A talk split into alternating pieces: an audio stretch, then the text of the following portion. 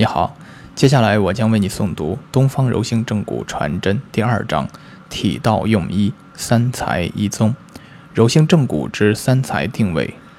从东方柔性正骨疗法定位特征的分析中，我们不难看出，东方柔性正骨疗法不同于其他临床疗法常见的单一定位特性，而是同时具有三个方面的综合性定位表现。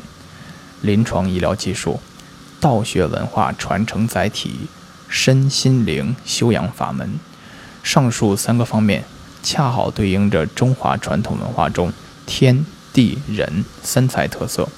系辞曰：“义之为书也，广大西备，有天道焉，有人道焉，有地道焉。兼三才而两之，故六。六者非他也。”三才之道也。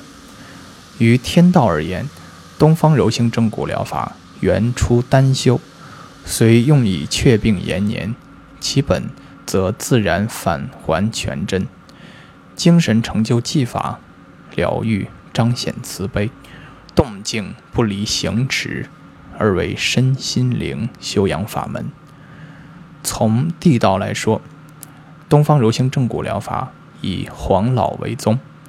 清净柔弱为本，不仅在理念上崇尚自然无为，更在行为实践中内乾见外黎明，以柔应刚，贯彻谦卑坤德，在治病救人的医疗技术上，与道学异趣不弃不离，端得而为道学文化传承载体。